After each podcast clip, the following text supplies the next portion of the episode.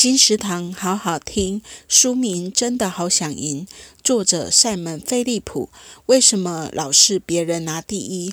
这个对手一直赢的秘诀是什么？享受过程没得第一，真的会好玩吗？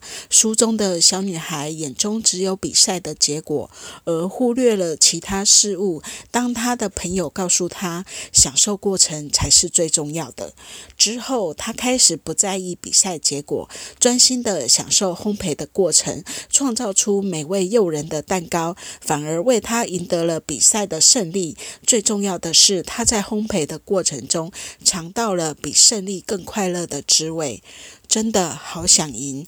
由时报文化出版，二零二一年十二月。金石堂陪你听书聊书。